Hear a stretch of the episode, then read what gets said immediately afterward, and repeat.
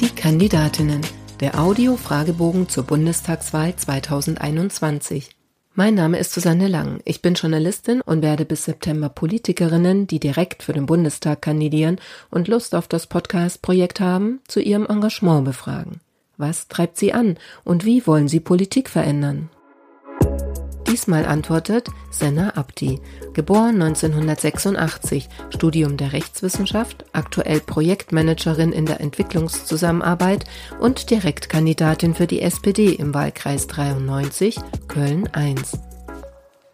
Frau Abdi, wann war für Sie klar, ich möchte Abgeordnete im 20. Deutschen Bundestag werden? Ja, genau genommen ist das noch gar nicht so lange her. Ähm, ich habe letztes Jahr bei der Kommunalwahl für den ähm, Stadtrat kandidiert und ähm, ja, habe hier in einem Wahlkreis kandidiert, der naja immer als nicht holbar galt. Und ich habe es aber geschafft, doch viele Stimmen ähm, da auch zu erreichen und das mit einem Ansatz, der mir besonders am Herzen liegt, nämlich dass ich immer gesagt habe, wir müssen Nachhaltigkeit ökologisch und sozial denken. Und das, ja, konnte ich den Menschen in meinem Wahlkreis dann doch ziemlich nahe bringen im Wahlkampf. Und ähm, dann kam eine ähm, Genossin auf mich zu, die mich fragte, ob ich ja mir das nicht auch vorstellen könnte, für den Bundestag zu kandidieren. Und dann bin ich ein bisschen in mich gegangen und habe festgestellt, dass ich meine Themen ähm, und Inhalte ähm, da noch viel besser voranbringen könnte ähm, und habe mich dazu entschieden, das zu tun. Was war die größte Hürde auf dem Weg zu Ihrer Kandidatur? Na, ich würde schon sagen, ähm, sich auch intern durchzusetzen, also parteiintern.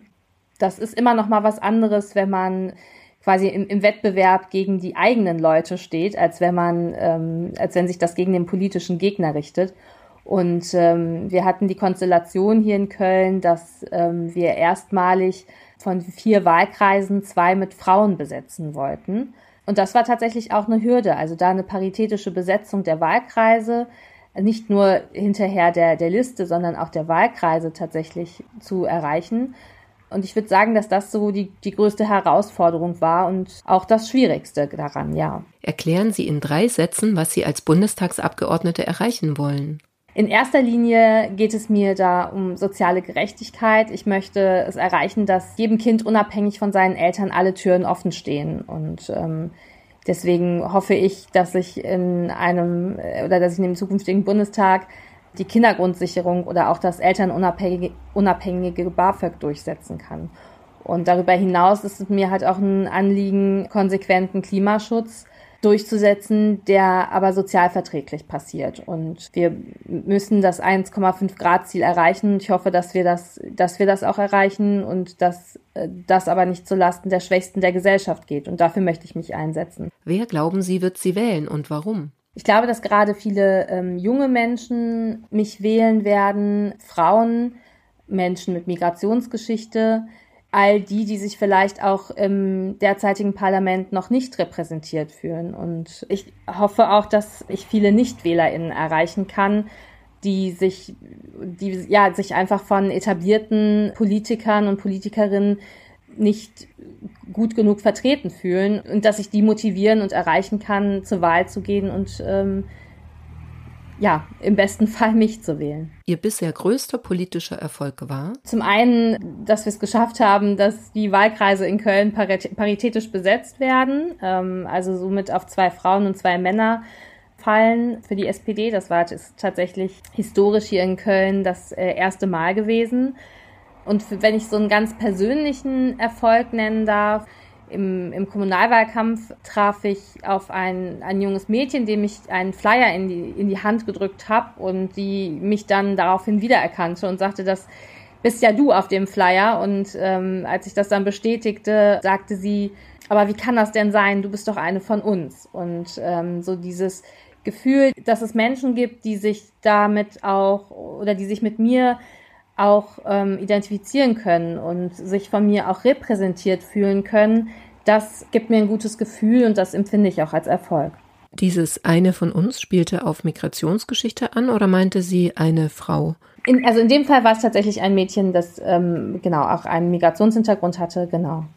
Welche Ecken sollte man in Ihrem Wahlkreis einmal gesehen haben? Ja, es ist ein sehr, ein sehr großer und sehr vielseitiger Wahlkreis. Also es ist, äh, in, in diesem Wahlkreis findet man, glaube ich, sich überall, je nach Lust und Laune überall wieder, wo man sich auch wohlfühlt. Also dieser Wahlkreis umfasst den Kölner Dom, wobei den wahrscheinlich die meisten ohnehin schon gesehen haben. Aber es gibt auch ganz tolle ähm, Plätze wie die Pollerwiesen beispielsweise ähm, mit einem wunderbaren Panoramablick auf Köln. Es gibt tolle Cafés in, in Kalk, in, in Ports, ähm, aber auch soziale Einrichtungen wie beispielsweise den Porzer Bauspielplatz. Ich finde, den äh, kann man nicht oft genug nennen, weil das ein schöner Ort ist, der Kindern ja die Möglichkeit gibt, eine gute Betreuung zu bekommen. Was nervt Sie in Ihrem Wahlkreis am meisten? Ach, wahrscheinlich die Verkehrssituation. Das ist eine große Herausforderung hier in Köln und auch eine, die wir äh, schleunigst angehen müssen.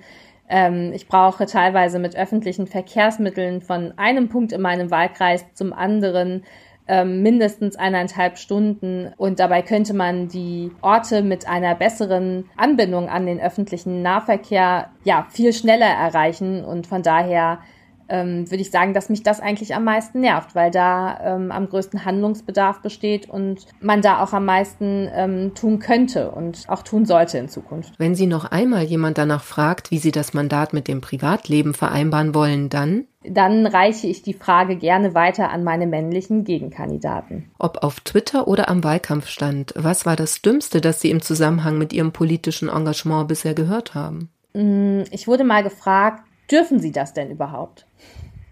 kandidieren. Was war Ihre Antwort? Naja, ich war äh, erstmal sehr perplex und habe dann gesagt, dass ich das genauso, also genauso darf wie Sie auch. also die Person, die mich gefragt hat. Gab es da nochmal eine Reaktion? Naja, ich, ich glaube, es war danach so ein bisschen ein verhaltenes äh, Lachen, aber ich also das, also nee, also es, es, kam kein Gespräch mehr dazu auf, sondern das war tatsächlich diese Frage. Und ich muss auch ehrlich sagen, dass mich die Frage auch etwas irritiert hatte erstmal, weil ich ähm, auch nicht wusste, worauf sie jetzt genau anspielt. Ähm, ob sie mich noch nicht für ähm, alt genug hielt, für äh, kompetent genug, für ähm, ja, oder vielleicht sogar etwas ganz anderes. Welchen alten, weisen Mann schätzen Sie und warum?